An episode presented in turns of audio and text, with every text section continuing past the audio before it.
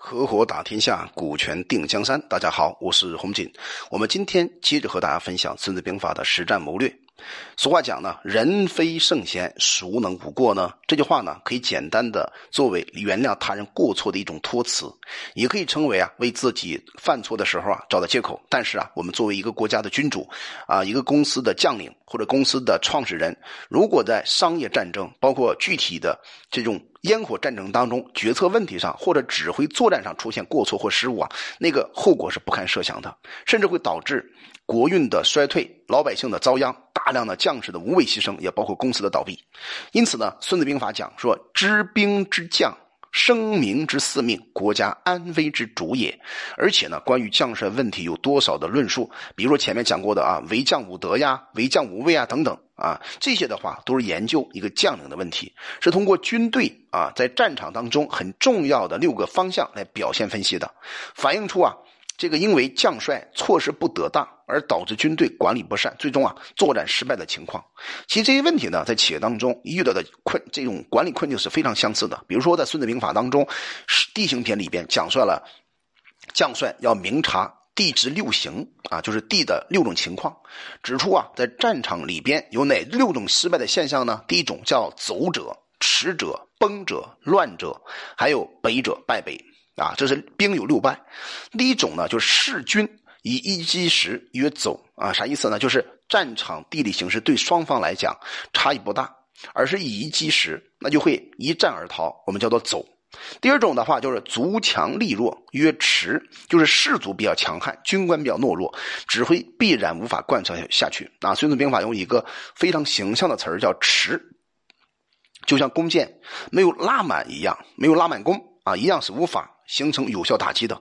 第三种呢叫力强卒弱，曰陷，就是军官很强悍，士卒呢很懦弱，必然战斗力很差。所以孙子也用了一个词叫陷，好像猛虎啊陷入泥潭之中，有劲儿使不出来。第四种的话是大力怒而不服，与敌对而自战，将不知其能，曰崩。大力的话只是偏将、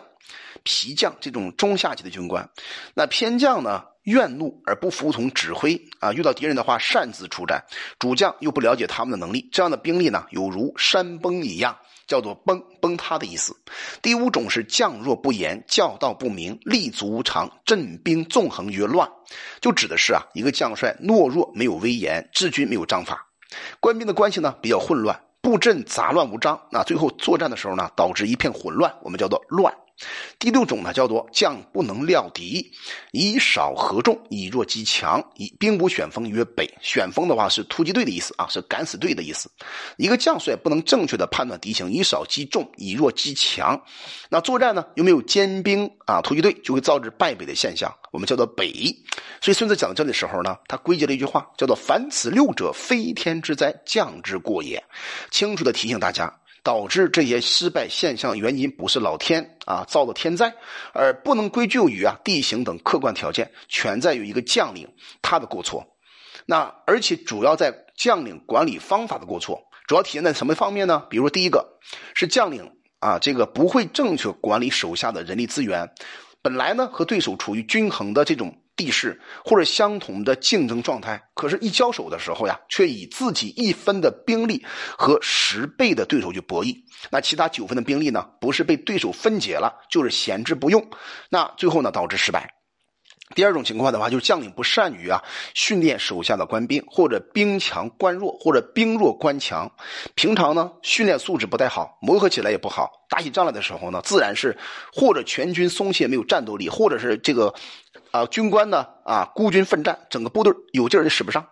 第三种情况的话，是将领不善于驾驭领导班子，主帅是没有威严的，没有权威性，而且不了解属下的能力，下属啊骄横不听命令，任意作为。那么在官场上呢，和这个。敌军呢交战的时候就会出现所谓崩乱的败局。第四呢句话就是将领平常管理不严，日常生活呢没有规矩，那军事训练征阵法也不整一，部队编制呢主次不分，再加上平时不研究兵法，导致部队在战场上一打就乱，一乱就败了。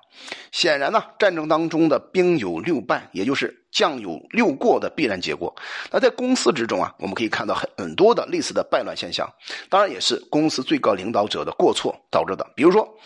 那有一家这个公司啊，一个培训公司，经过两年的初创期，进入到上升的阶段，那业务量呢大幅度提升，工作强度也加大了。可是几名核心老员工啊，因为绩效考核制度不够完整。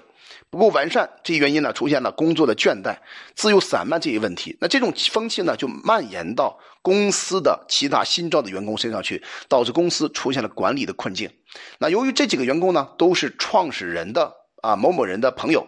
那创业阶段的话立下了汗马功劳，所以这个创人不好意思直接狠抓规范化的管理，于是啊，从外面高薪挖了一个人力资源方面的高手，空降到公司。那这个高手呢，迅速招聘了一批新人，的确帮公司啊输入了新鲜的血液。很快就出现了新的问题，什么问题呢？公司形成了老员工、新员工两大阵营，打小报告的呀，互相指责的呀，推诿扯皮的等等现象不断的发生。老板呢没有果断处理问题，问题不断扩大，给公司造成了巨大的内耗啊，还有消耗。最终呢，老员工和公司的理念更加啊这个匹配，所以只得辞掉这名啊人事部的。这个高手啊，还有招收的新的人作为收场，结束了这场维持半年之久的人事之战。公司最后啊，恢复到原来的正常运营。其实啊，这种现象在很多中国公司里边特别多。我们再举个例子啊，比如说有一本书叫《基业长青》啊，这本书里面指出呢，就百分之八十以上的成功公司啊，都是靠自己内部逐渐完善提拔人才的方式进行管理的。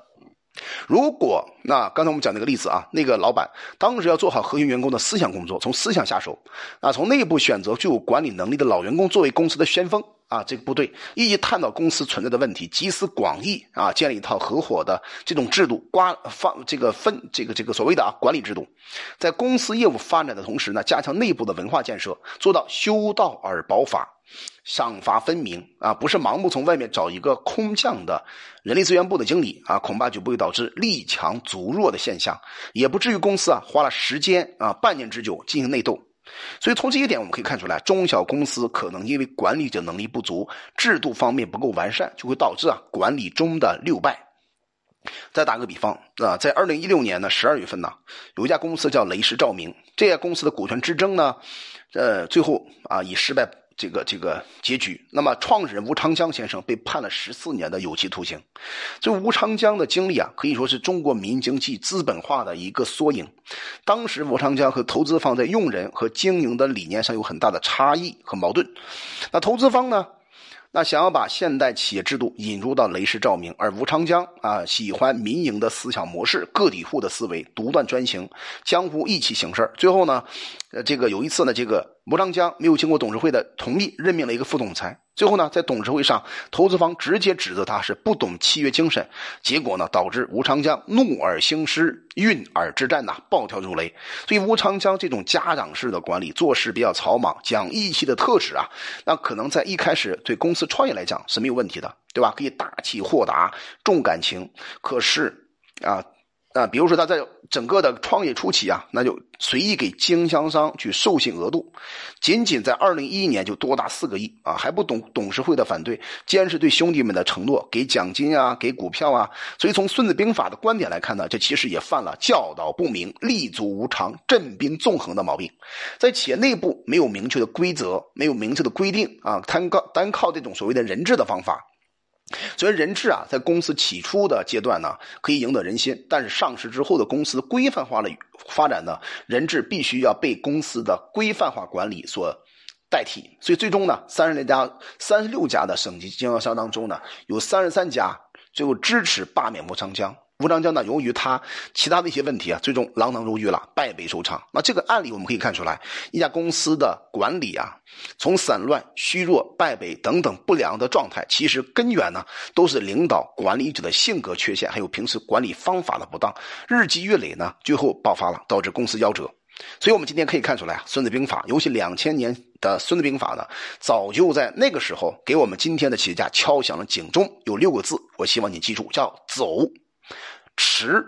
崩陷乱北这六个字啊，掷地有声啊，字字非常非常的惨痛。希望每一个伙伴呢，在创业当中牢记这六个字和背后的深刻的教训，以此为戒，让公司在发展当中避免败北现象。我叫洪锦，我们专注股权合伙制，有关股权问题可加微信四幺幺六二六二三五。